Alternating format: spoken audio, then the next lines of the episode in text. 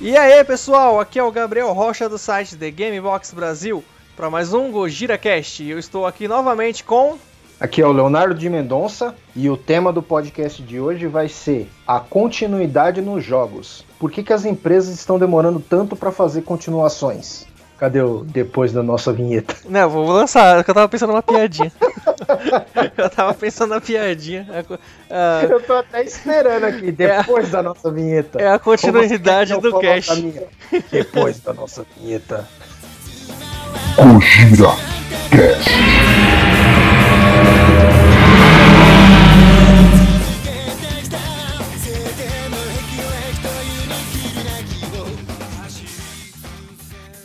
Olá, querido ouvinte, estamos aqui hoje para debater novamente, mas dessa vez eu acho que é um assunto muito pertinente que é a demora dos jogos. Por que demora tanto para sair um jogo? Será que é tempo de produção? É má vontade? É falta de pedidos do fã, do público daquele jogo? É falta de renda? Então vamos debater um pouquinho aí, Léo, e vamos comentar também os jogos que têm demorado muito para sair uma continuação, né?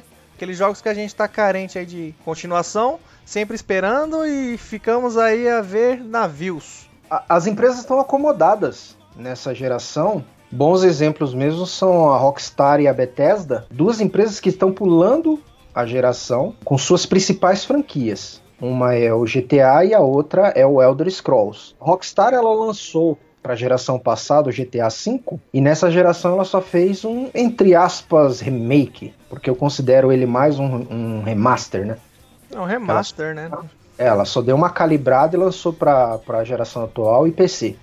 Na real, acho que ela não chegou nem fazer. Eu acho que assim, quando o GTA V foi lançado pro 360 e PS3, eu tenho certeza que esses outros conteúdos já, vamos supor, pelo menos 10% dele já estava criado. Porém, eu acho que o os consoles não iam aguentar. Então eles meio que caparam o jogo, falando na próxima geração aqui que já tá para sair, a gente, porque o, o, GTA V saiu quase no final da vida, né, do, do 360 e do PS3. Provavelmente falou, ó, vamos guardar isso daqui para a próxima geração que lá vai dar para colocar, porque no PS3 acho que nem não tem nem como caber o, o conteúdo extra, né?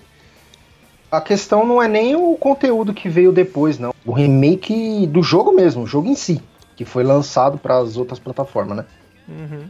Ele, ele foi portado para a geração atual e para o PC, né? E ele recebeu, acho que tecnicamente só um pouco de textura melhor, né? Algumas texturas não, ele teve, teve muitas funcionalidades, mas com, com o tempo, né? No início foi só textura melhorada mesmo, não vi muita diferença. Mas eu, particularmente, que joguei bastante no PlayStation 3, o GTA, e hoje eu jogo no PC, eu vejo muita diferença. Não agora, assim, que atualmente é óbvio que tem muita diferença porque saiu muita DLC, muita coisa. Mas, assim, na gameplay em si, o modo em primeira pessoa, que foi até feito teoricamente por fãs, foi modders que criaram e depois saiu, eles adicionaram no jogo. É, modo em primeira pessoa, o fato de você estar tá fazendo uma missão com seus colegas e de repente você tá passando em uma rua X, se tiver outros jogadores eles seguirem, eles também conseguem entrar na missão sem precisar de convite, sem nada, simplesmente entra. Isso tudo é bem interessante e no Play 3, no 360 já não tem essas funcionalidades, né? Ela veio com esse com essa versão nova, né, da, da atual geração.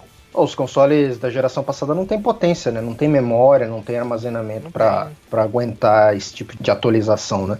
Não tem, não tem. Consoles atuais, tecnicamente, eu não tenho certeza, não posso afirmar, mas se não foi feito, provavelmente é porque não, não tem como. Fora que eles não são liberados, né? A galera no computador já tá jogando role and play já tem muito tempo. E no, nos consoles não tem como. Imagina isso num Play 3 ou 360, é impossível. Impossível, isso é verdade. Mas é que não falei, não é a questão não são as atualizações, a questão é, o, é a falta da continuação mesmo. Ela lançou o sistema online no GTA V e começou a atualizar ele com missões sazonais, né? Uhum. Ela continua vendendo muito bem o jogo. Tanto que ele passou de 115 milhões de cópias oh. vendidas ao meu ver, o que a gente comentou no outro cast, tanto a Rockstar quanto a Bethesda, eles estão acomodados porque assim, as duas maiores franquias deles que mais deram lucro foi o GTA e o Skyrim, né, o Elder Scrolls. E ambos já estão dando lucro para eles mais do que tá lançando um jogo um single play, um exemplo. O GTA eles estão tendo lucros absurdos e tá vendendo bem até hoje por causa das DLCs contínuas, né, no modo online. Então eles largaram a história direto de lado e focaram totalmente as energias no online. Já por outro lado, a Bethesda eles têm o Elder Scrolls Online, que também está lançando DLC, inclusive vai lançar agora recente uma da uma DLC que se passa no continente de Skyrim. E isso dá dinheiro para eles, porque as DLCs são caras, no caso da, da Rockstar não, porque é de graça. Já da Bethesda as DLCs são pagas. Mas a Rockstar tá vendendo o GTA até hoje por causa do online, cara. Eu mesmo então, mas... sou um tipo que nunca zerei o GTA. Eu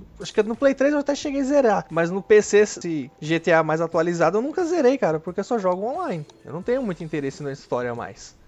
Então, mas a o modo história ele não é atualizado, né? E você, você entrou entrou num ponto aí que era o que eu queria comentar. Ela, como eu falei, elas estão acomodadas, lançando conteúdo e continuando e rentabilizando continuamente o jogo antigo, que elas não sentem necessidade de lançar um novo. Só que é justamente o ponto que eu queria entrar. Elas não poderiam ganhar muito mais se separasse os conteúdos, tipo, ela separa a empresa, um exemplo, Blizzard, o World of Warcraft, por exemplo. Ela tem os jogos com modo história e ela tem o World of Warcraft. Ela não se limita só ao World of Warcraft, o WoW, né?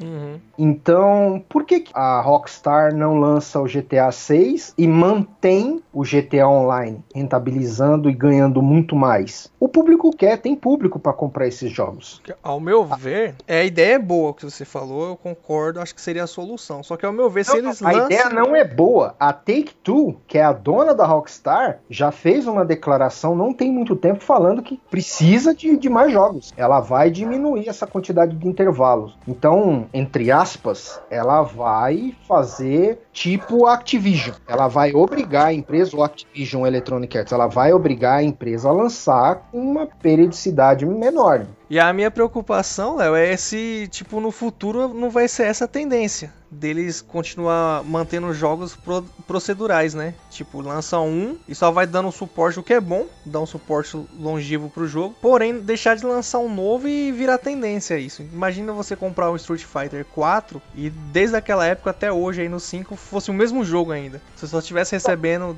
DLCs e atualizações. Eu falo isso dos jogos de futebol desde a da época do Play 2 que eles são jogos que não precisa de um jogo novo todo ano. Eles poderiam se beneficiar da atualização anual, né, ou, ou até menos, de três em três meses, assim mantinha os times atualizados é, mais rapidamente do que você ter que esperar um ano para poder atualizar eles. E fora que você não ia ter que pagar o jogo cheio, você pagaria só a DLC. Então, o jogo, no caso dos jogos de luta, um jogo de futebol ou um jogo de tiro, eu concordo. Mas um jogo que tem modo história e a gente sabe que leva 3, 4 anos para se fazer bem feito, a gente quer o modo história. Eu não quero ele ficar crescendo, que nem eu falei, é virar um MMO. Vira o Elder Scrolls, só, né? É, você só fica acrescentando um trechinho do mapa e expande aquele mesmo mundo. Não, eu quero uma história completamente nova, porque esses jogos que são construídos dessa forma, eles chegam assim: é, acréscimos de missões, acréscimos de, de armas, de telas, de itens, de veículo. E o modo história em si não, não existe, é meio que inexistente, né? No máximo que ganha alguma missão, mas não tem nada que, que acrescente na história do GTA V, por exemplo, ou na história do Skyrim. Exatamente. O do Skyrim até tem a DLC do Dragonborn, tem duas DLC que expande o modo história. E o, o que é estranho, porque na geração passada a Rockstar lançou o GTA e lançou duas expansões do modo, do modo história, né? Que foi o The Lost and Damned, The Ballad of Gay Tony, que são as duas expansões que expandem o modo história. É, cruzam as histórias, né? Pra quem já jogou o GTA sabe que são três histórias dentro do mesmo jogo. O 5 também, teoricamente, é isso, mas não tem a. Você não joga com um só, né? No 4 você joga com um personagem só. No 5 você joga com os três ao mesmo tempo, teoricamente. É, mas o, o tamanho do jogo é quase a mesma coisa. Eu gosto do bastante do GTA 4. Na verdade, para mim, eu acho que ele é um dos melhores, apesar da galera reclamar, mas a galera reclama muito dele porque ele não foi otimizado. Ele é um jogo extremamente pesado. É, ele é o ele sofreu do que o Red Dead 2 está sofrendo agora na versão de PC, né? Control também. Control também. O Control acho que já foi corrigido. Eu acredito que tenha sido corrigido já, atualmente. Os jogos foram lançados muito pesado, muito mal otimizados e a galera cai matando em cima. Só que o GTA, ele é pesado por ser pesado. A física dele é impressionante até hoje, porque o carro bate, não é aquele amassado falso, né? Aonde você bateu e abraçou um poste, ele amassa no carro. Ele balança meio exagerado, mas eu gosto. Ele para mim é um GTA com a melhor física e a dirigibilidade mais real. E eu gosto muito da história dele também. E eles fizeram duas DLCs. Eles lançaram o jogo em 2008, 2009, 2010, lançaram mais duas DLCs. Okay. Então, até a chegada do GTA V em 2013, você ficou três anos, né? De espera. O GTA V foi lançado em 2013 e a gente está chegando em 2020 e não tem nada, só missão para modo pro modo online. online. E o, o, a, o mais engraçado é que eles trazem, resgatam muitos personagens da, do 4, por exemplo, aparece no modo online. Mas no modo história que é importante não tem. Alguns até aparecem, né? Alguns personagens do GTA 4 aparecem no modo história. Apareceu acho que um só que o Trevor o motoqueiro que o Trevor mata? Não, mas tem, tem uma menina também que, ela, que dá para você chamar ela pro golpe. Se você prestar atenção, são pequenos easter eggs, né? Quando você vai fazer golpes no modo, tanto no online quanto no história, dá pra você contratar um pessoal, né? E muitos daqueles que você contratam é do GTA 4, entendeu? Tem até alguns easter eggs assim que não dá para saber se é o CJ que tá ali, um cara rico ali, rapper, tudo, nos, nos outdoor. Mas assim, em si, na, na, história mesmo ali, comprovado, descarado ali, ó. Esse é o modo história, tá? Expansão. Isso não existe. A Rockstar deixa a gente na mão, infelizmente, até agora.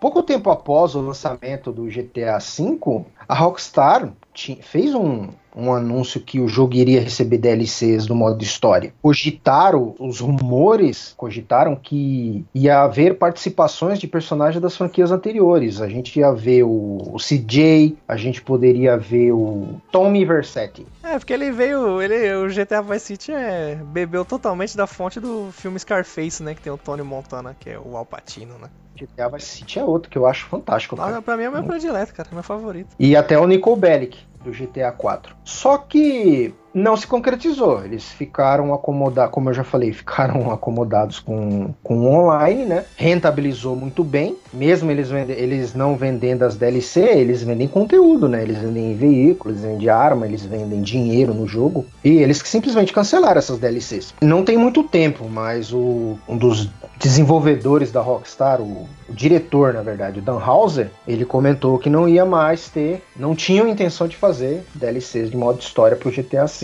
E a, como eu falei, 2020 já está aí, a próxima geração já está anunciada, GTA 6 não tem data. Não existe data para GTA 6. Então, pulou uma geração. GTA 6 pulou. GTA pulou uma geração. Porque eu não conto o remake como um GTA novo, não é um GTA novo. E o que é estranho, porque eu sei que são duas equipes, né? Uma cuida do GTA e a outra que é a Rockstar North e tem a outra eu... equipe da Rockstar. Uma que fez eu... o Red Dead nas duas gerações e o GTA eles pularam mesmo, que é estranho, né? Eu, eu acredito que a equipe deles com certeza fica focada num jogo. Quando eles vão para o desenvolvimento de outro, na, na verdade eles devem ter micro equipes trabalhando em múltiplos jogos, né? Todas as empresas fazem isso. Uhum. Seja 5, 10, 20 funcionários. Quando vai focar naquele jogo para ele ser lançado, aí eles catam 100, 150, 200 funcionários, re remanejam para ele, né? E trabalha até completar. Quando termina, distribui esses funcionários dentro da empresa e vai para novo nosso projeto. O problema desses jogos online é que com certeza eles estão mantendo esses funcionários presos é, eternamente nesses jogos, tipo GTA, aquela quantidade de funcionários tá presa desde 2013 Isso. no GTA V com certeza. Literalmente preso porque você sabe a polêmica que deu das horas de trabalho do pessoal que estava desenvolvendo Red Dead Redemption 2, né? Então, Não é só Red Dead, a polêmica de, de abuso de hora extra e coisa veio, veio com L.A. Nor. É, teve do Red Dead, acho que teve alguma coisa em cima do GTA V também. Hum, incrível, cara. A demora tá demais. Esse, esse negócio de hora extra, eu, eu fico meio em cima do muro. Porque em todo o trabalho, esse é um ponto de vista meu, tá? Uhum. É. Se o funcionário aceitou, se o funcionário abraçou, é, vir reclamar depois é fácil. É essa a questão. Se não tá bom para você, se não é aceitável, você não fica. Então esse é um ponto meu. Né? É, e depende da, da lei trabalhista, né, cara? Eu sei que é abuso, eu sei que é abusivo, eu sei que é chato, mas hora extra existe em qualquer lugar, vai Sim. ter, vai continuar existindo, e é esse, esse ponto. Se até, o cara aceitou. Se o cara aceitou, tá sendo pago, até mesmo no Japão, que o pessoal acha que, que o pessoal dorme na empresa, que trabalha. No Japão é 8 horas por dia e o máximo de hora extra que você pode fazer por dia também é 4, é igual no Brasil. Então não tem muita não diferença. Lembrando, não tô falando que a pessoa não deva lutar pelos direitos dela, mas vir fazer burburinho depois, o negócio, sei lá, eu acho meio esquisito. Luta, luta no processo, ou sai, né? Ou sai durante, né? Ele sair antes do jogo sair ou de terminar o projeto, ele não vai querer porque ele quer ganhar a fama, né? Que completou. Ele quer colocar Aí... no currículo, faz, faz diferença pra indústria, né? Você ter lá. Eu trabalhei no GTA V.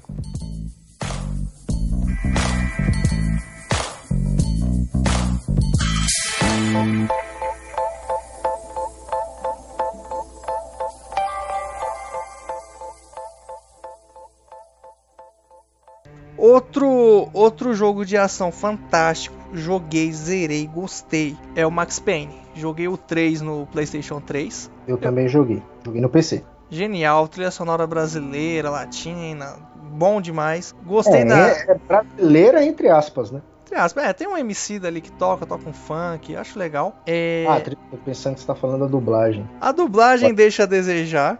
A trilha sonora, por outro lado, eu já gosto bastante. É, gráfico eu achei legal, jogabilidade, a narrativa, a história eu achei mais interessante que as duas primeiras. Também que a do primeiro também, apesar de ser bem datado já o jogo, tem uma narrativa legal e pesada, né? O Max Payne faz falta, cara. E o último jogo do Max Payne foi lançado em 2012 para 360 e Play 3. A Rockstar também deixou a desejar com o Bully. O Bully, se eu não me engano, ele ganhou uma versão em HD pro PC, né? Nada, e acho que tem multiplayer também no PC. E nada mais. E fica por isso mesmo até hoje. Provavelmente por motivos de polêmica eles não lançam dois. Mas o Max Payne eu tô com falta, tô carente de Max Payne, né? É um. Olha, é um jogo legal. O Bully é compreensível. O Bully é compreensível porque é, é uma temática complicada de você fazer uma continuação. Querer, a gente quer. Fazer, a empresa ter culhão para fazer, na geração mimimi que a gente está atualmente, eu concordo com a Rockstar em estar tá deixando ele dentro da gaveta. Agora o Max Payne não tem sentido. O Max Payne entra na mesma questão de a gente não ter um GTA 6 ainda, ou até aquele jogo Agente, eu não sei se você conhece, eles cancelaram. Esse jogo, ele, ele, esse jogo ele foi anunciado para Play 3. Lembro. E ela simplesmente esqueceu esse jogo. Ela tem, ela tem alguns jogos. Ela tem Midnight Club também, que é um jogo excelente de corrida, tipo Need for Speed Underground. Tem gente que até prefere, né, o Midnight Club porque ele é mais racha, né? Ele é mais livre. Tá abandonado, tá, tá escondido. Ela tem até um jogo de tênis. De, de, tênis de mesa. Esse aí ela pode manter engavetado, mas pô, Midnight, Bully, Max Payne, estão é, tudo sob a tutela da Rockstar e tá engavetado. Ela não podia dividir em 3, 4 equipes e fazer esses jogos saírem da gaveta? É demais, cara. Um anúncio que teve pela tutela da, da Take-Two, que está ali próximo da Rockstar, é o BioShock. Eles comentaram que estão desenvolvendo. Mas tá aí, mais um jogo que pulou geração. Que o BioShock o último foi Infinity para a geração passada.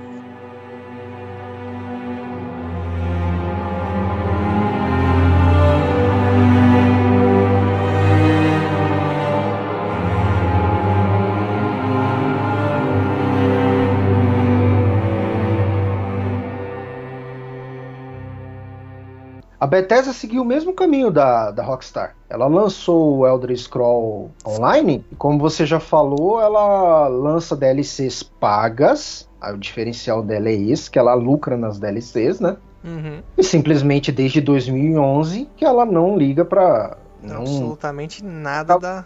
Não vou dizer que ela não está trabalhando, né? Mas ela anunciou o Elder Scrolls 6 para a próxima geração. Mais um jogo de peso que pula geração. Essa essa oitava geração é a geração do, dos saltos, né? As empresas tudo estão pulando ela, porque estão se sentindo confortável em só lançar o remake, remaster e simplesmente ou uma versão só do jogo e opa, pulo para próximo. É, essa geração atual, né, a oitava geração, eu tenho um, um pressentimento dela, tirando o Xbox One, One X, que veio com o X, né? Que veio com realmente uma, um salto em hardware grande comparado aos outros. Eu vejo ela mais como se fosse uma atualização, sabe? Eu vejo o Play 4 como se fosse uma atualizaçãozinha do Play 3. Eu não vejo uma, um exemplo. Quando lançou o Play 3, você viu os, os jogos, o gráfico e as possibilidades eram outra coisa se você comparar com o Play 2. Agora, se você puxar do Play 3 pro Play 4, você não vê tanta diferença assim, sabe? Eu, eu pelo menos tenho essa sensação. Eu sei que é melhor, que óbvio, é, né? Mas. O problema é você tá preso no, no computador, cara. Cara, eu, eu não. Eu, eu sei lá. Você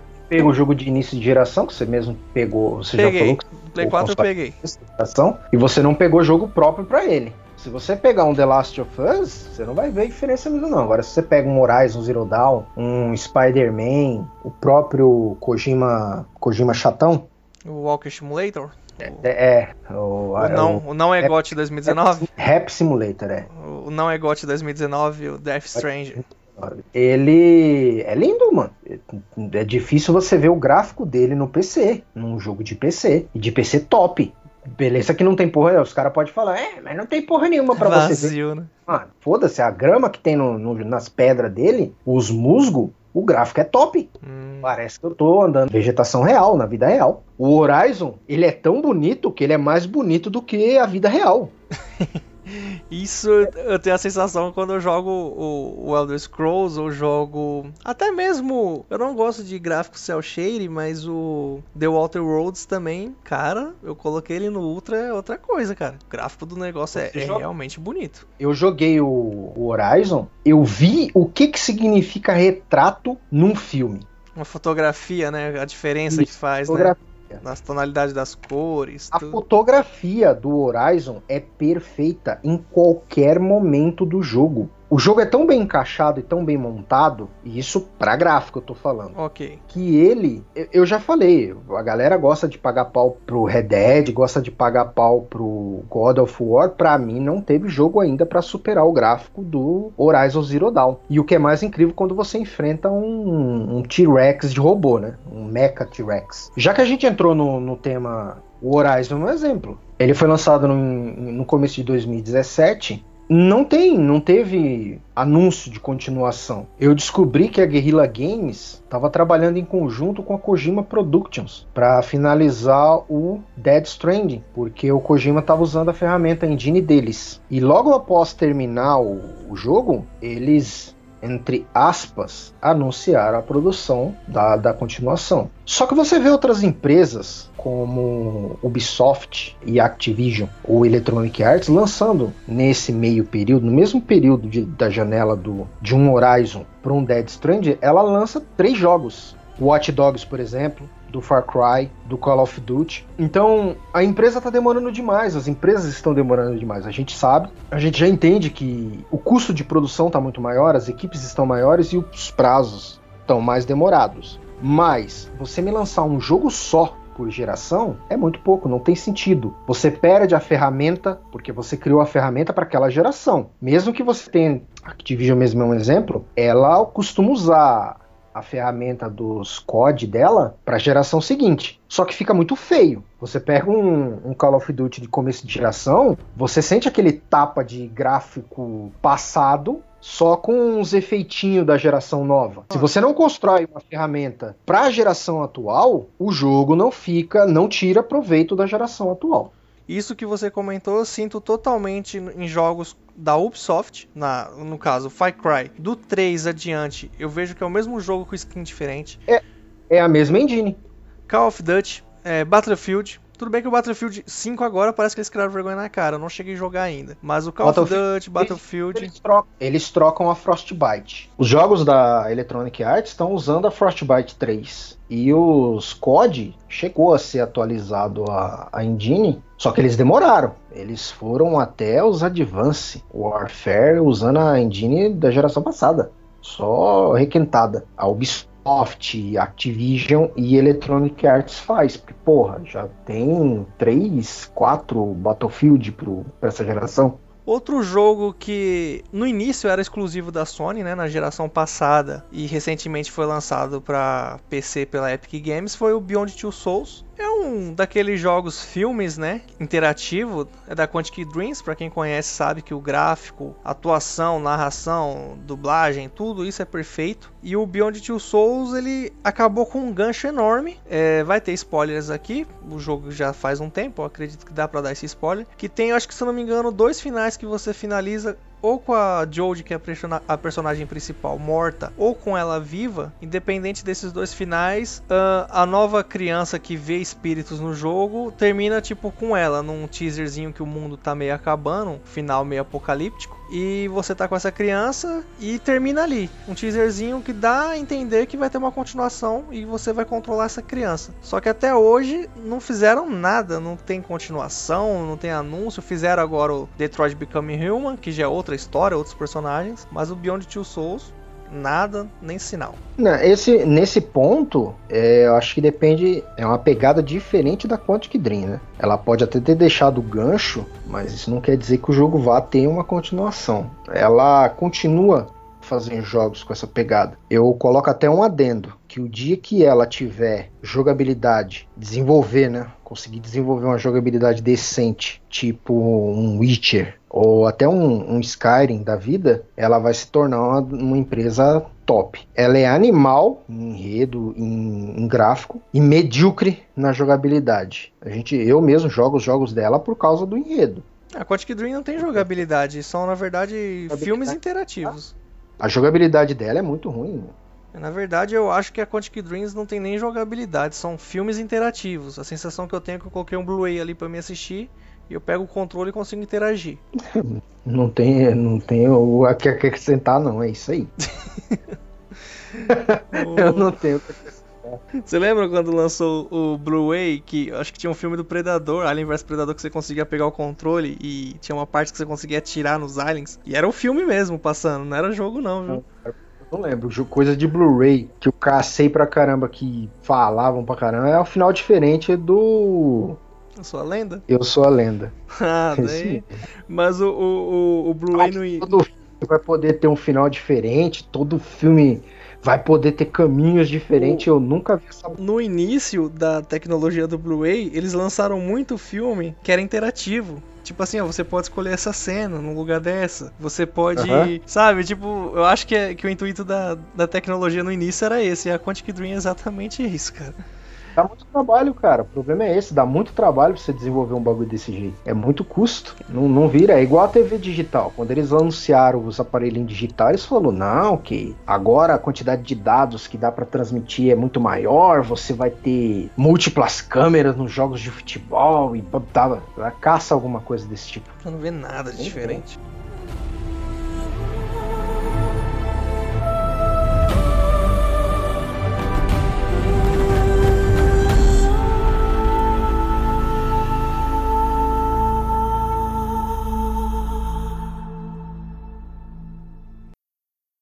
Outro jogo da Sony, esse eu, eu esperava continuação na geração passada e não teve, é o Killzone. O Killzone ele teve um jogo no começo da vida do Play 4, também da Guerrilla. E qual foi, foi o jogo? É o Killzone Shadowfall. Shadowfalls? 2013. E simplesmente não teve mais continuações. Ele, ele não continuou diretamente a história do 3, que era a que eu queria, né, que ele continuasse. Não é um jogo que vendeu mal. Se tivesse vendido mal, ele não tinha saído quatro quatro continuações. E simplesmente foi abandonado. Ou seja, é mais um exemplo que mostra que a, as empresas estão tá muito ocupada criando um jogo só tipo. Se o estúdio Guerrilla estava ajudando o Kojima e não pôde fazer um Killzone ou a continuação do, do Horizon, é porque toda a equipe estava envolvida no jogo do Kojima. E isso que, eu, que me incomoda. Não podia estar tá dividida e fazendo uma parte o Killzone, uma parte a continuação do Horizon e outra parte ajudando o Kojima. É, porque de, de certo modo a, eles veem que aquilo deu lucro, aí a ganância vai toda para aquele lado e fala, vamos fazer continuação para esse daqui que, a, que, saiu agora.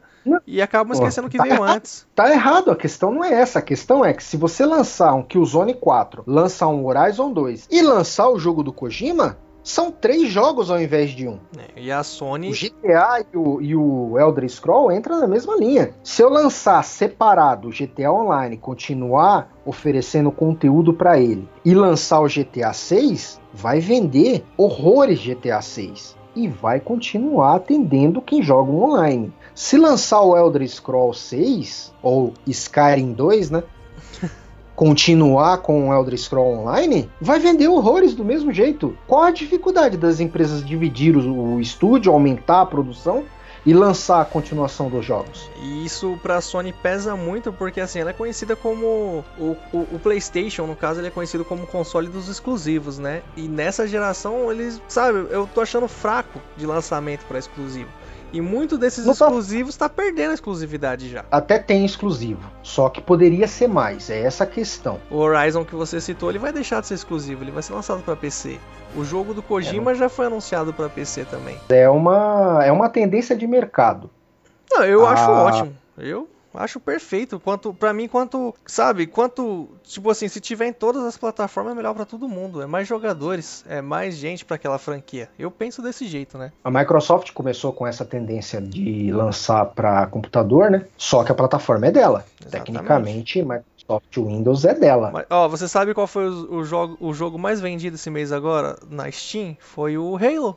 Halo Reach, é da Microsoft. O Gear 5, quando saiu, saiu na Steam também. E foi o jogo mais vendido da Steam. Entendeu? Eu achei que ela ia tomar essa, essa pegada de vou abrir o meu coração e vou lançar para todo mundo, porque ela negociou com a Nintendo lá. O Minecraft, né? O, não, o Minecraft é livre, que, que já me impressiona bastante, mas eu acho que não teria como não ser livre. Mas é o Cuphead e o Ori, ela lançou para Switch e eu achei que ela iria continuar nessa, nessa onda aí, mas parece que não. Parece que ela deu uma freada. Mas eu acho que pela Nintendo pela Nintendo Switch você consegue logar na live também, não consegue? Era a intenção dela, ela anunciou isso aí. Eu não sei eu como não que tá. Switch, eu não sei. Mas era a ideia dela. É, o, Ban o personagem Banjo Kazooie também é, tá no Smash Bros. Fazer a live tipo virar o Stadia. Isso. Foi o que eu entendi que a Microsoft queria. Fazer a live virar um serviço que você ia poder acessar de qualquer aparelho. Era mais ou menos essa ideia. A Sony viu essa estratégia da Microsoft e achou meio que interessante. Ah, já lancei o Horizon em 2017, por que não lançar e ganhar mais algumas migalhas vendendo no PC? Então é, é um dinheiro extra que pode ser usado na, na produção. Como eu falei, não confirmado, né? É. Só vou acreditar no caso do Horizon quando sair. É. Porque a Guerrilla ela é muito próxima da Sony. Ela é tipo a Naughty Dog. Eu não duvido, cara. O PlayStation Now já já não tá no Brasil ainda, mas eu acredito que quando chegar vai ser igual a o Game Pass e vai ser para PC também. Então, para mim, como eu disse, Play... o PC gamer só tem a ganhar. PlayStation Now, Stadia, o Xbox Cloud lá é, é o início da tentativa de acabar com o console de mesa, né? Com a mídia física, né? Principalmente. Não, a mídia, a mídia física, a PSN, a Live já consegue, a Steam. Já tá no caminho de, de extinguir a mídia física. Os, esses serviços de streamer de game, eles são para acabar com os consoles.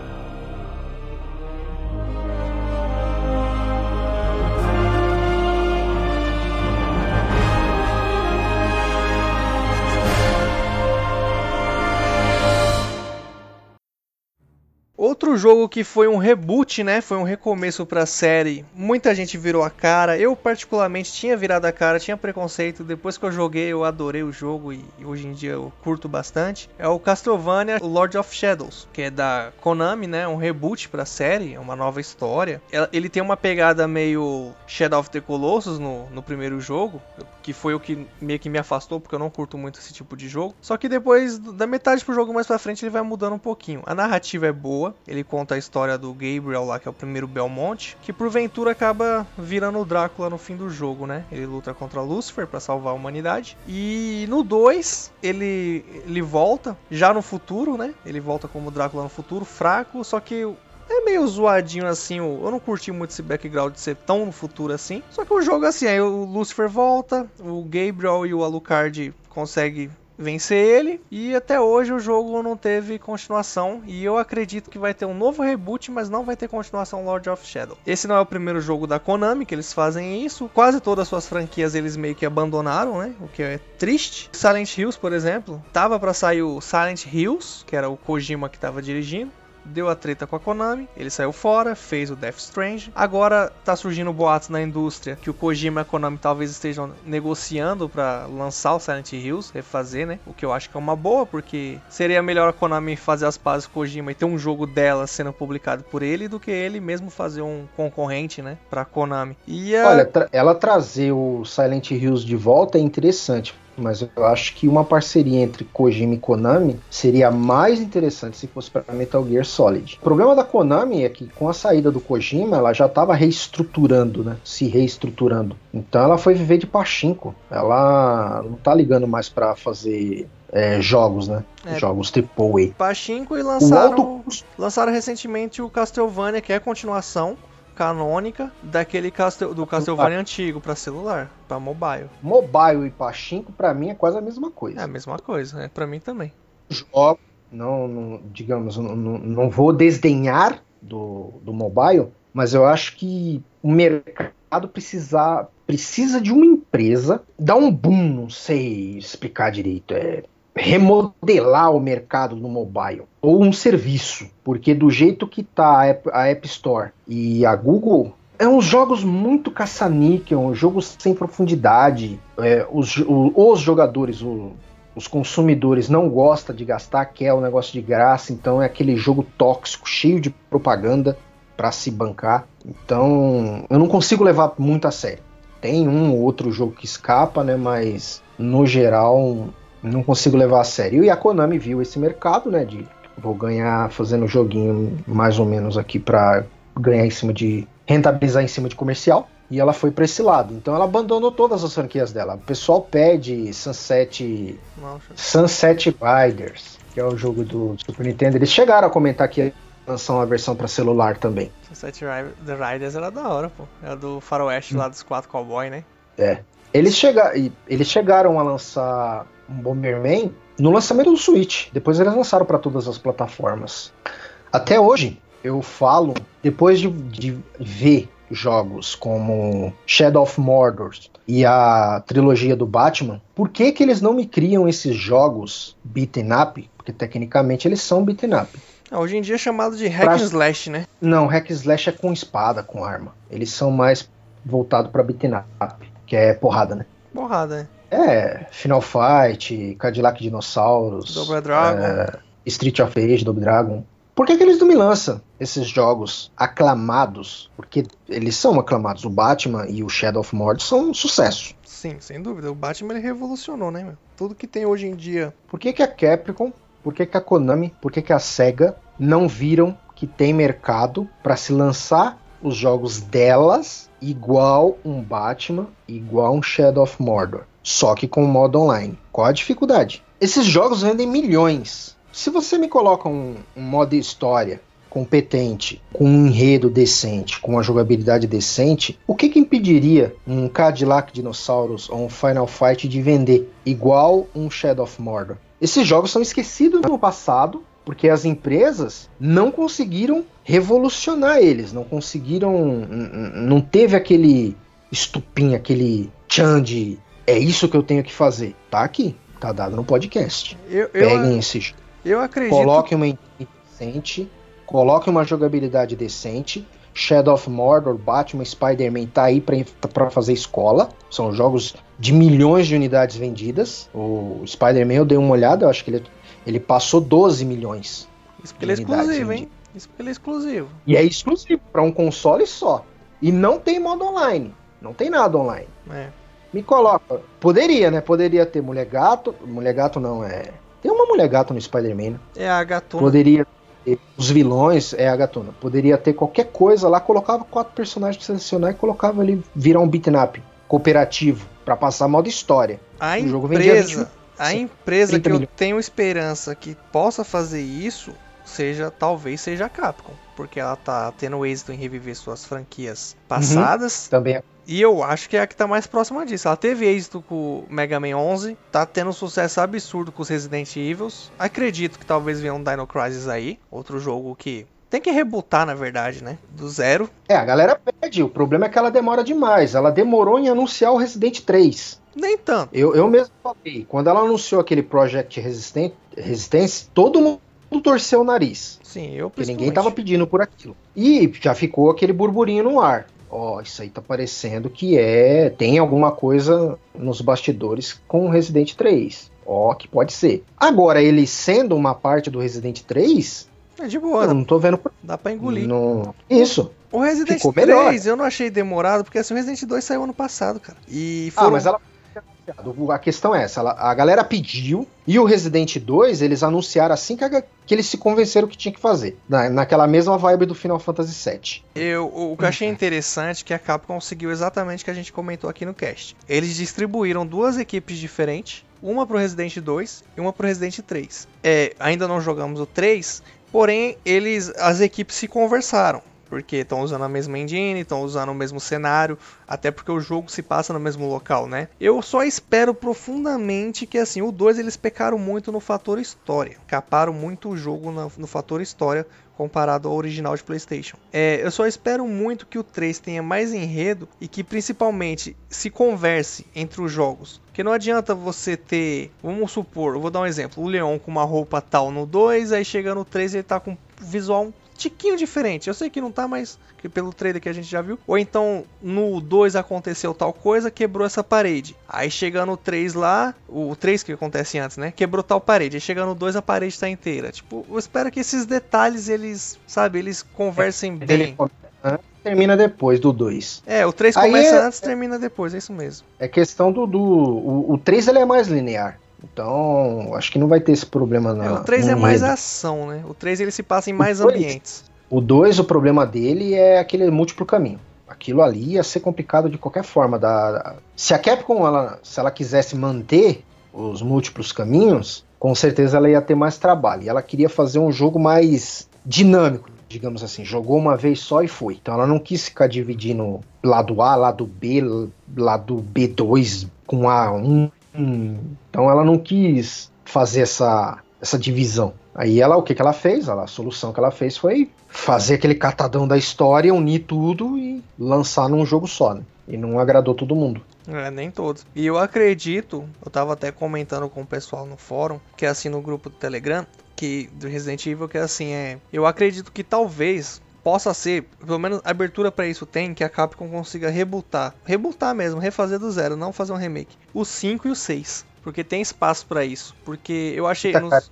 eu não sei se você jogou o 7, tem uma parte do 7 que. Tem uma parte do 7 que o, o personagem, o Ethan, principal que você controla, ele pede ajuda pra um, pra um policial. E o policial meio que acha muito fantasiosa a história dele, né? Ele fala que tem uns caras loucos lá caçando ele na casa, tudo. E assim, eu acho isso um furo de roteiro enorme. Se você pensar que no Resident 6 teve um ataque global e zumbi já não é novidade para ninguém. Tá na TV, destruiu a China inteira, destruiu os Estados Unidos. Aí chega no 7, dá a sensação que nada daquilo aconteceu.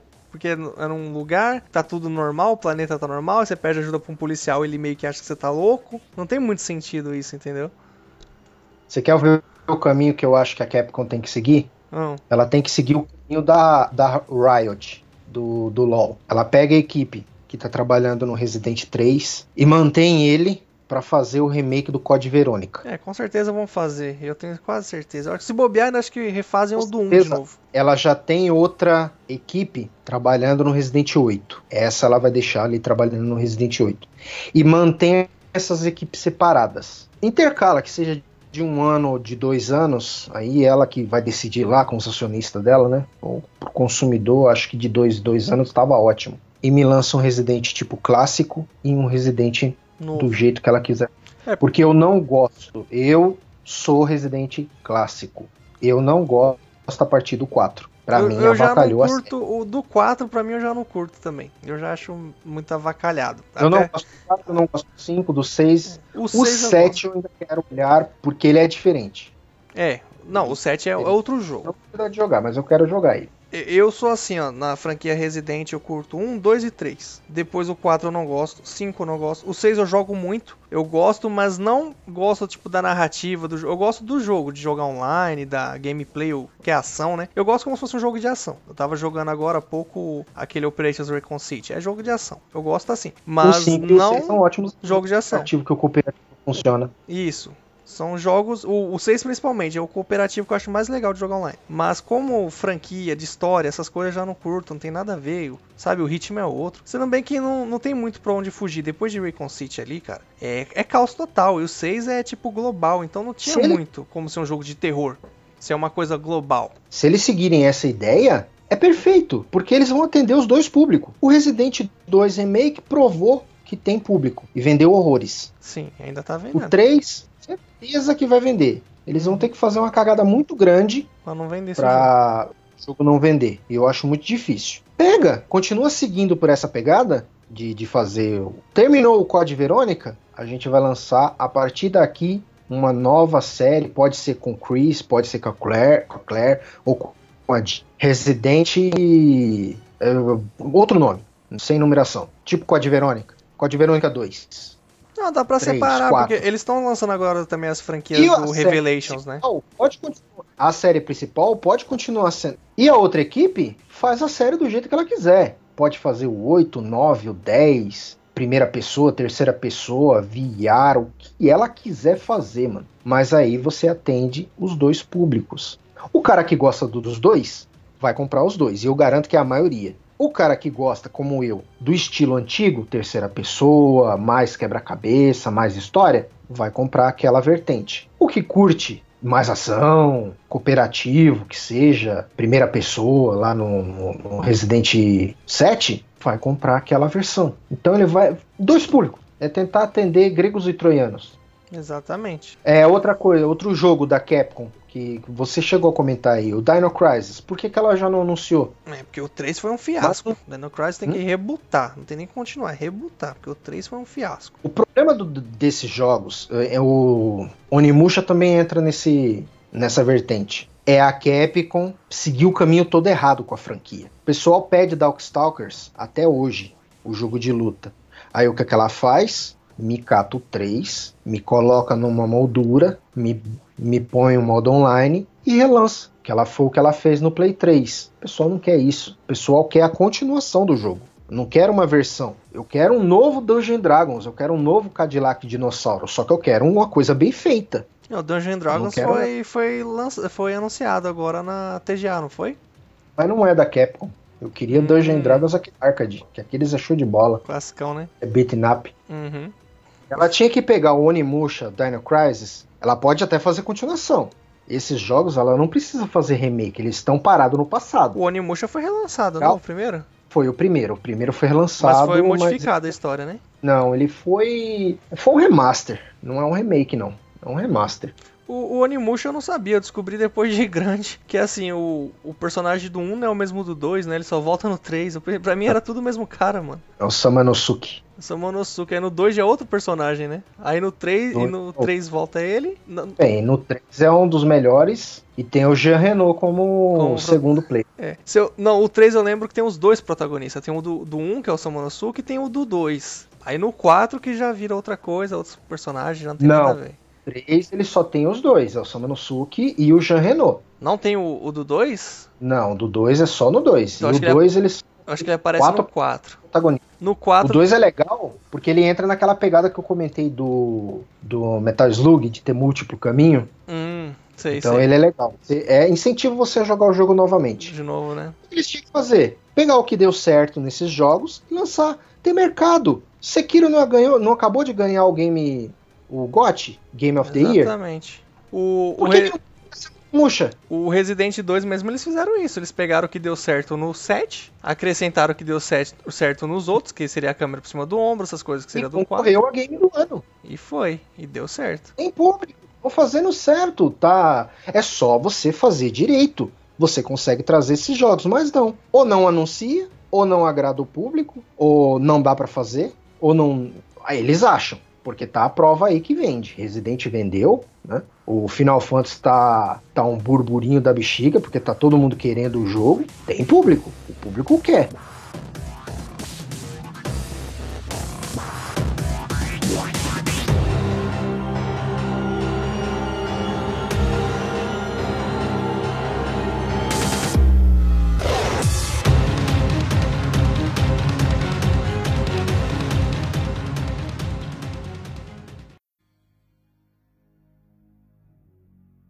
Outro game que deixou a gente órfã de um personagem ícone, né, da espionagem, antes mesmo do Snake, ele é até referenciado ali na, no Metal Gear Solid 5, é o Sunfish, né, o Splinter Cell, cara. O último jogo do Splinter Cell foi o Blacklist, em 2013. Teve alguns easter eggs aí de Splinter Cell, se eu não me engano, no último Far Cry. Teve uma menção no Metal Gears, mas não saiu o jogo até hoje. E, e Splinter Cell era, uh, como posso dizer, referência, né, para jogo de espionagem, principalmente na era Play 2, fez muito sucesso, né? É, Play 2 ele concorreu, não vou dizer que tete a tete, né, com Metal Gear, mas ele era o segundo lembrado, né? Junto com Metal Gear Solid com Snake, o Sam Fisher tava ali. É, e é, eu prefiro o Metal Gear Solid, mas eu joguei o, o Splinter Cell e ele é um ótimo jogo. Se eu não me engano, o Splinter Cell foi o primeiro jogo com essas mecânicas de assoviar para distrair o inimigo, arrastar o corpo, trocar roupa, tudo isso daí não, não existia, cara. Foi inovador, né, quando ele foi lançado com todas essas mecânicas. Hitman.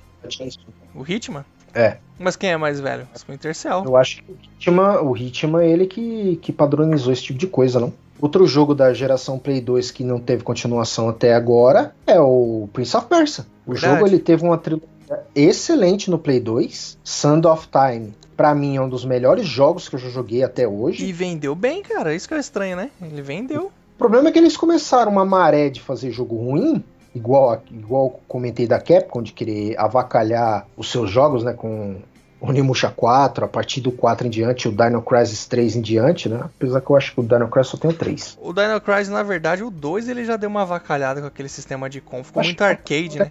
Uhum. Ele é um jogo bom, não, eu gosto. Pior que eu gostei, mano. Mesmo sendo arcadeão, não, eu ele é gosto, é Eu gosto muito também. Só que ele é arcade, ele é outra pegada. Voltando pro, pra Ubi, né? Não tem, não tem. Ela me investe no Assassin's Creed até hoje. Não tem sentido ela não me fazer um Prince of Persia. Ela errou. Ela errou na, na geração passada. Ela tentou, acho que dois, com dois Prince of Persia na geração passada e não conseguiu, porque não tinha as areias do tempo. Se as areias do tempo foi o que deu certo, me rebuta a história. Continua usando as pode, areias do tempo. Pode usar até o sistema de. Pode ser, usar até a narrativa de voltar no tempo, que é do próprio jogo, pra justificativa como um reboot. Então você, ah, teoricamente, consegue, estaria continuando a história, entendeu? Ele consegue o lenço do tempo, que seja qualquer coisa do tempo, a botinha, o, o, a varinha de condão do tempo, a sandalinha de cristal do tempo, seja qualquer coisa que faça ele usar o tempo. É, cara, você ele, pode, ele... sabe, tipo, você não precisa nem rebutar, você continua ali e fala agora ele é o senhor do é. tempo, ele pode voltar ao tempo. E continua o que ali. é a mecânica. Esse jogo eu achei ele tão fantástico na época, porque ele foi o primeiro jogo que me deu uma narrativa dinâmica. Eu tava jogando o jogo e ele conversando com, com a companheira lá que ele, que ele ia, seguir, que ia seguindo ele. E eu jogava a tela e andando pela tela e eles dois conversando. Então a história ia se passando enquanto eu tava passando a tela. Isso é, foi fantástico. Isso é genial.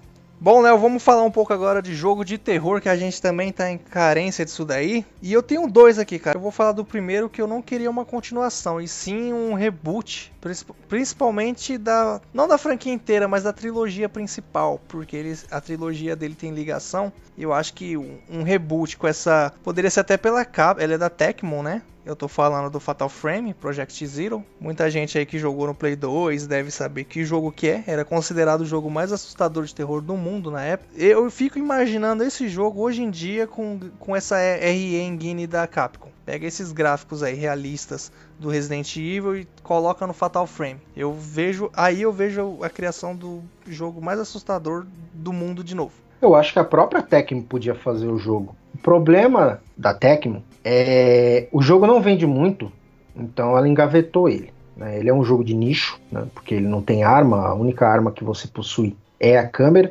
Ainda assim, eu prefiro ele do que um Outlast. Eu não gosto de me sentir acuado e ser o cuzão do, do jogo que não consegue catar um pedaço de madeira.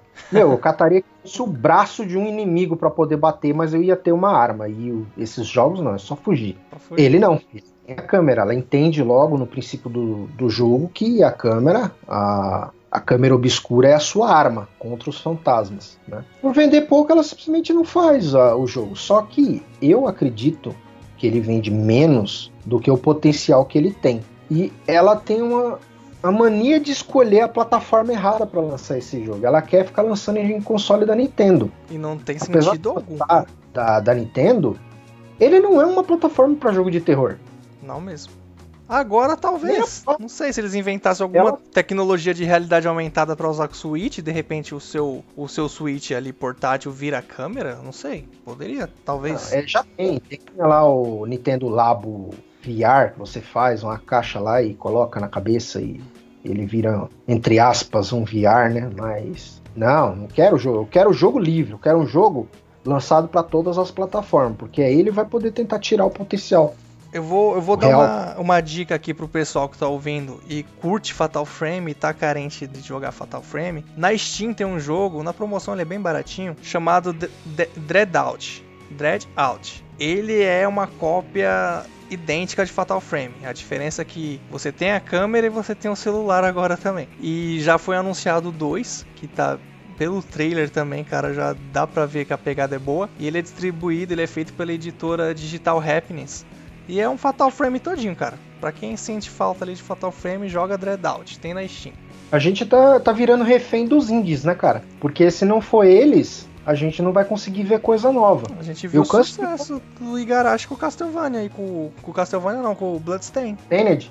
É. A gente Desde a geração do, do Play 1 eu falava que eu queria jogos com múltiplos caminhos, múltiplas opções. Volta a dar o exemplo do é, Metal Slug 3, que tinha múltiplos caminhos. Não é difícil você fazer isso. Se o Neo Geo conseguia fazer, hoje em dia, com o tanto de, de, teraflops que a gente tem, o cara não vai conseguir fazer. Você me coloca um, um único cara, que é o Toby Fox, do Undertale, ele consegue fazer um jogo que todas as opções que você escolhe, o jeito que você batalha, influencia lá na frente. Você consegue fazer finais diferentes no jogo. E vem uma empresa grande falar que não consegue fazer o jogo com múltiplos caminhos, múltiplos, múltiplas escolhas.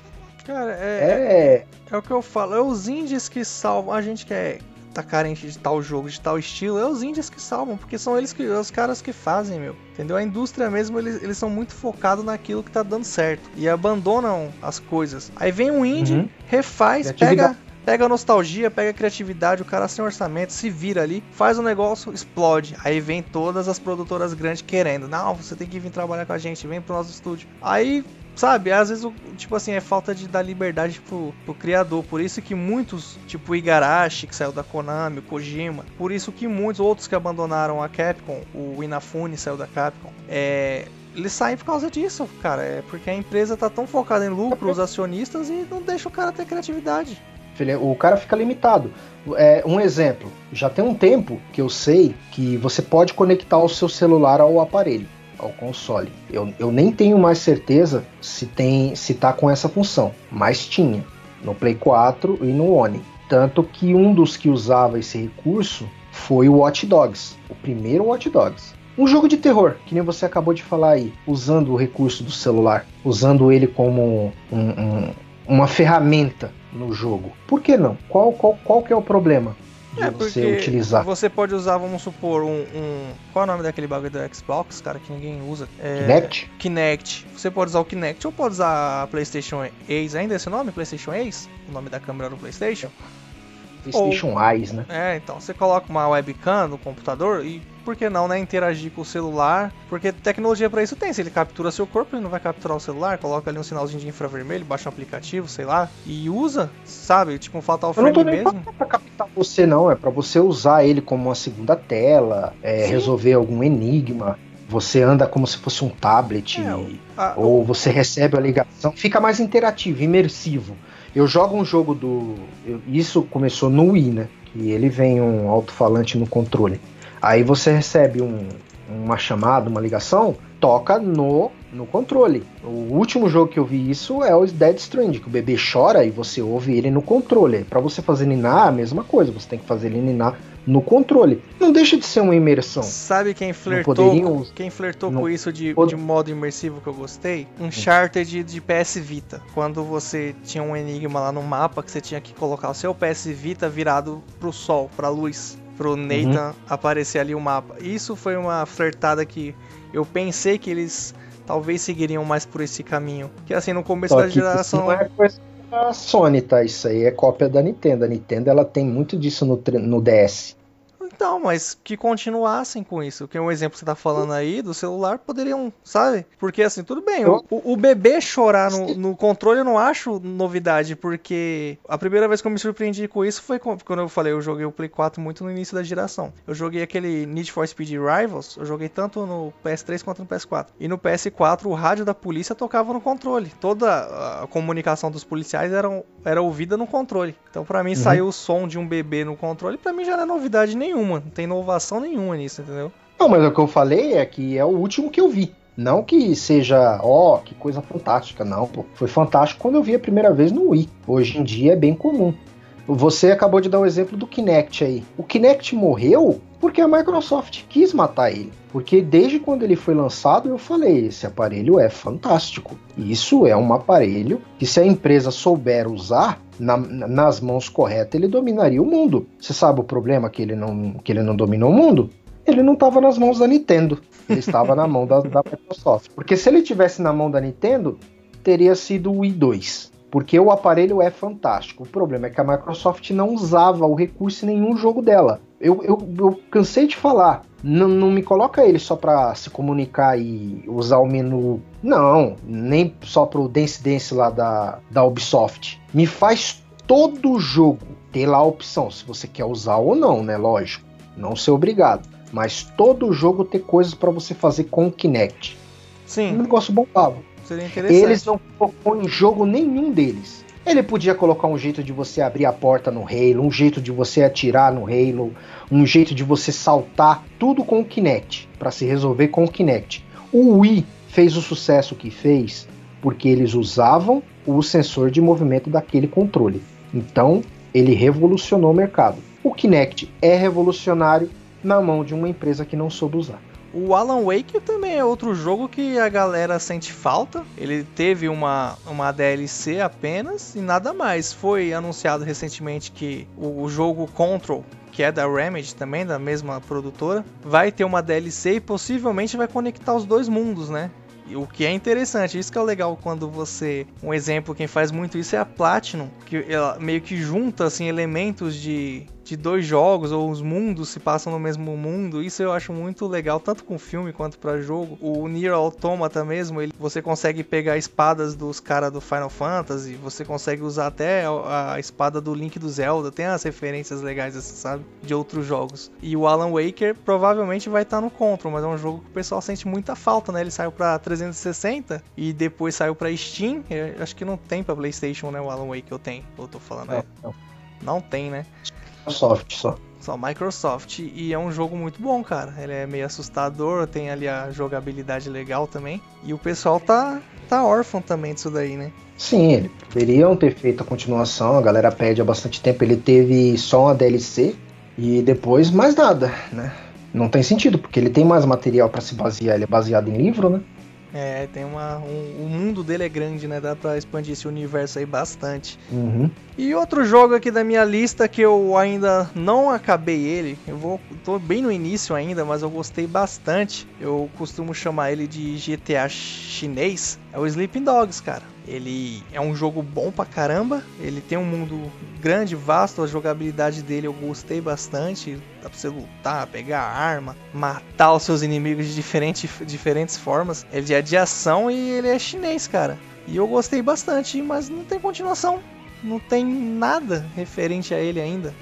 Esse jogo eu não vou, eu não vou saber nem o que, que foi que aconteceu, porque ele realmente é um ótimo jogo. Ele vinha com aquela proposta de bater de frente com Watch Dogs, né? Para serem os dois competidores contra o GTA. Infelizmente, nenhum dos dois atendeu a, a teve competência para bater de frente com o GTA. O GTA continua sendo destruidor, né? Em qualidade, quantidade de coisas, mas são bons jogos. Não tem sentido que não teve uma continuação apesar dele não ser um mundo aberto igual o GTA, ainda assim ele se equipara, cara. Você vê uma. Você consegue ver uma semelhança grande ali. E ele tem a sua, a sua ele, própria ele é ritmo. Tudo, né, cara? Ele, ele, digamos, ele tem aquela pegada é, Yakuza, Exatamente. ou até Shemuides. Então, ele tem o, o, o nicho dele. Ele é um jogo legal. Para quem curte Kung Fu, curte é, história com porradaria, ele segue para essa linha que o GTA não é. O GTA é tiro e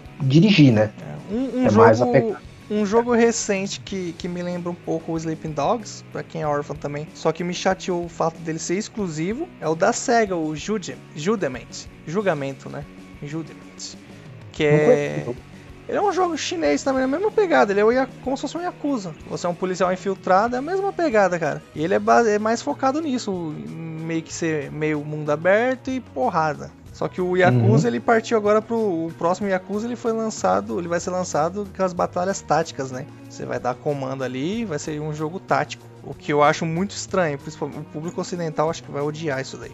Se for uma pegada tipo spin-off, ok. Se for Não, pra seguir a franquia, é franquia. acho meio é numerado. É, já que você tocou no assunto da SEGA, então eu vou encaixar os jogos da SEGA que eu gostaria de continuação. Positivo. E a SEGA simplesmente abandonou a gente, né? Virou uma produtora de jogos que não faz jogos. Eu posso tocar no, no Sonic, né? Que até hoje não fez um jogo decente. Mas ela tenta, pelo menos sai algum Sonic de vez em quando, medíocre, mas sai. Skies of Arcadia, que para mim é um dos melhores RPG que eu já joguei até hoje com tema de piratas numa época que One Piece não existia ainda, ou estava muito no começo, ainda não era difundido no mercado. Red Hunter, que poderia competir facilmente com Metal Gear Solid e Splinter Cell. Ele é um jogo de ação. Ele é um jogo de ação de tiro meio stealth, meio foi lançado para Dreamcast e para Play 2. Eu não conheço não. Ele não é um jogão assim de, de peso, mas na época ele fez o, leve sucesso dele. A SEGA poderia estar tá competindo hoje em dia com, com jogos de corrida e com Gran Turismo, Forza, mas ela simplesmente saiu do mercado, porque ela tinha Daytona USA e Sega Rally, e eram jogos eram jogos que vendiam bons. muito bem no console quanto no fliperama onde ela era mais conhecida. Joguei muito no Saturno, os dois. E aquele Virtua Cops também, cara. E no Dreamcast. Virtua Cops também faz falta. Jogo, aqueles. Qual, qual é o nome do, desse tipo de jogo que é de mira? Jogo de tiro. Ah, jogo de tiro. Não, não chega a ser um FPS. É o pior é que ele se chama jogo de tiro. É, fazem falta, tipo, até mesmo que a gente tinha falado do Resident lá atrás. É, tem a, a, a, série Chronicles do Resident também, que é de tiro, assim, e é de dois. Eu acho interessante, esses jogos fazem falta no mercado.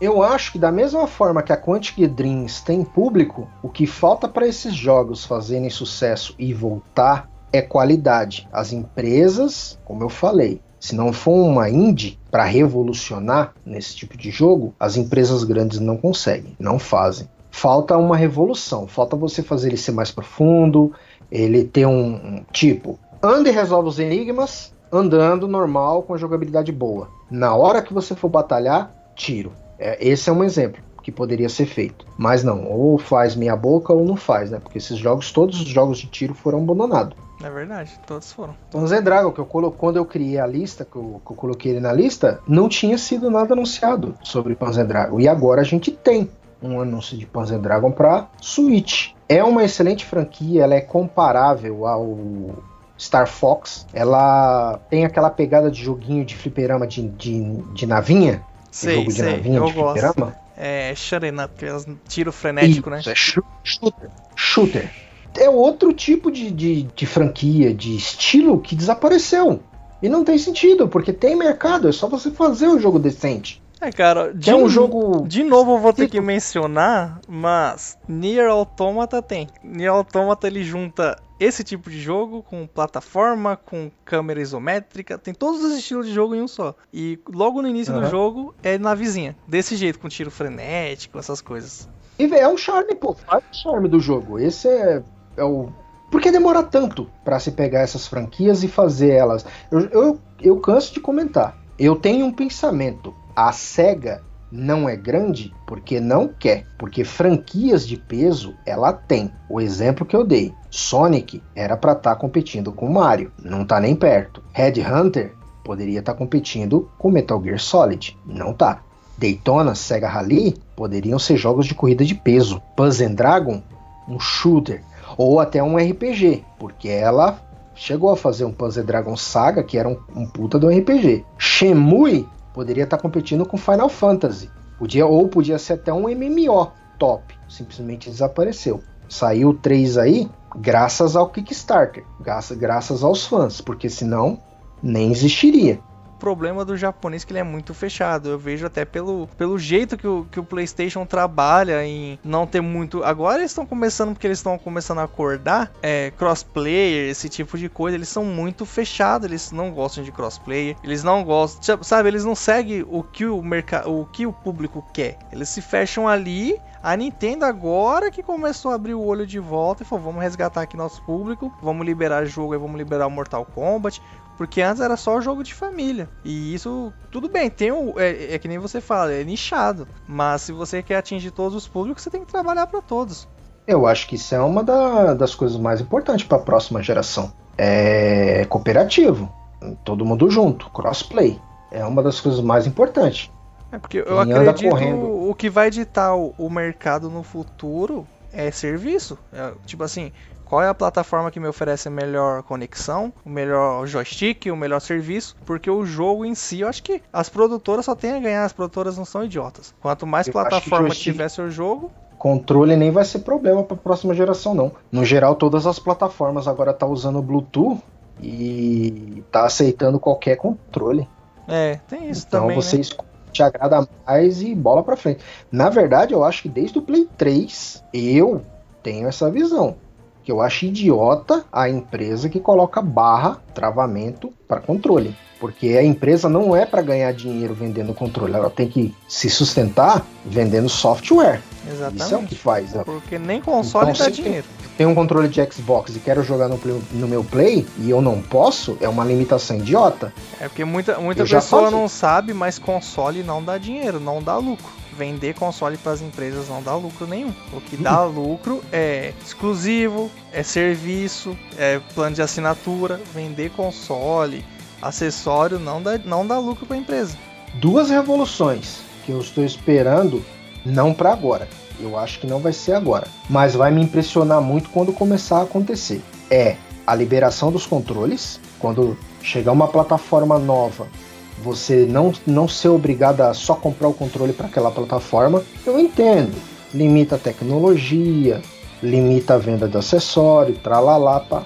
O Play 3 ele era um ótimo aparelho porque ele aceitava qualquer controle USB. Isso era muito, muito bacana na época. Então, essa para mim é uma das primeiras revoluções.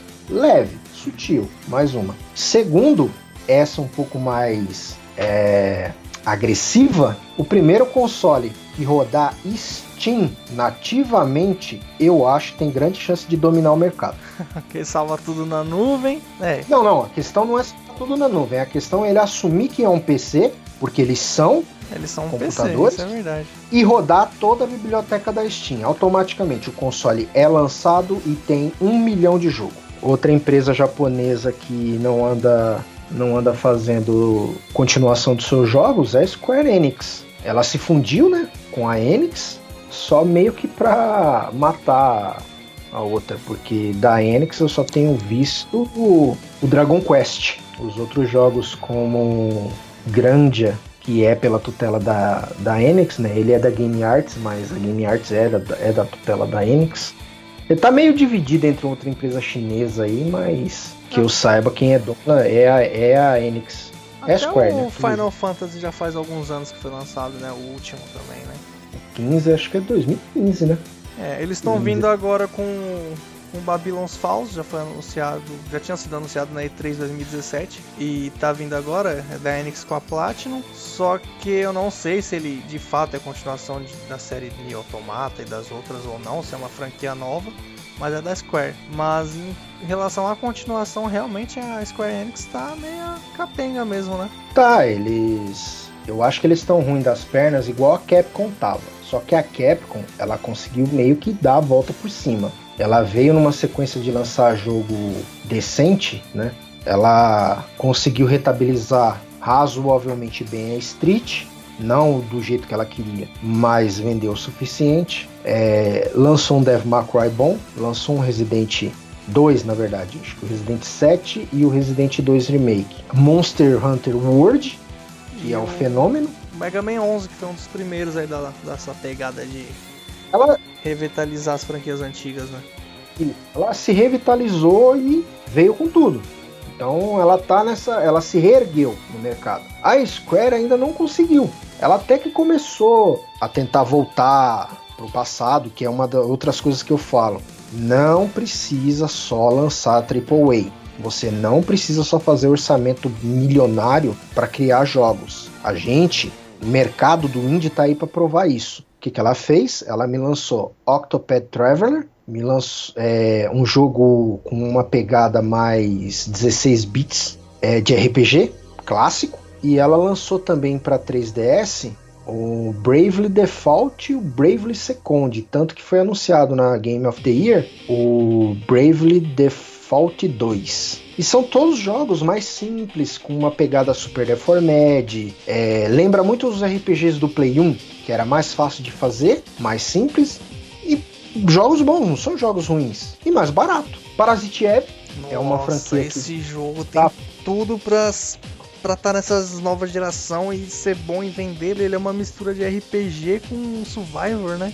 Do jeito que ela trouxesse esse jogo, eu acho que ele tem chance de fazer sucesso. Mas se ela trouxesse mais na pegada do 2, que é mais ação, a lá Resident Evil, eu acho que ela tinha mais chance. Se não me engano, o último Parasite Evil veio do PSP, né? PSP é uma porcaria. Infelizmente, ela não, ele não pega a essência do que é Parasite Evil. Ela fez tipo aquele Final Fantasy VII Crisis Core do Play 2.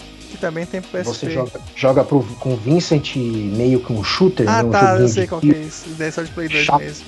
Era, ele poderia ser um Devil May Cry, mas não, não consegue. Uhum. Então, é, esse Parasite Eve é a mesma coisa, é um spin-off fraco, muito fraco.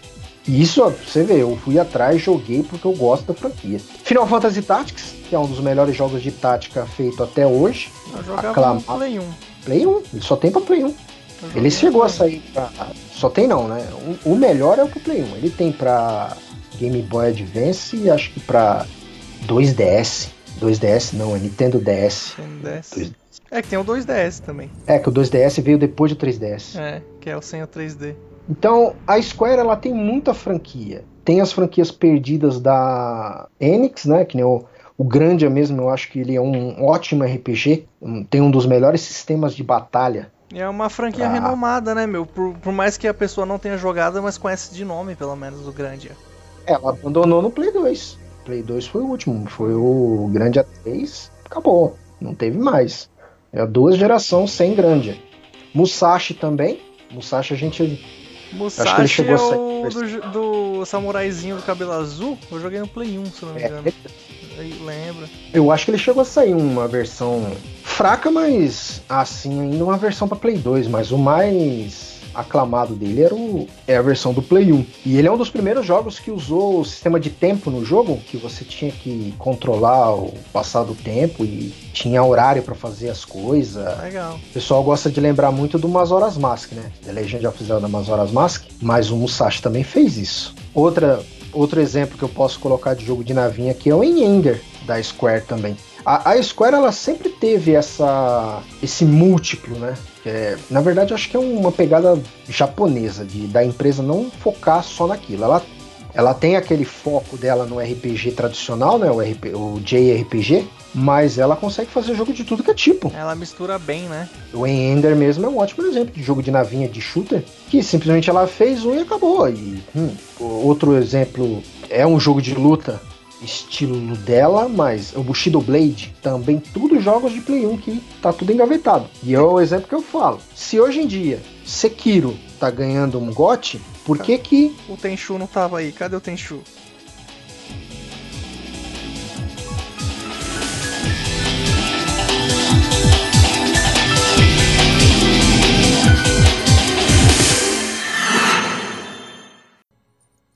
Da Eidos, um dos melhores jogos de Play 1. Ela infelizmente não conseguiu fazer uma continuação decente no Play 2, mas é o que eu falo, é você tem que saber trabalhar a franquia, não é só querer ganhar dinheiro.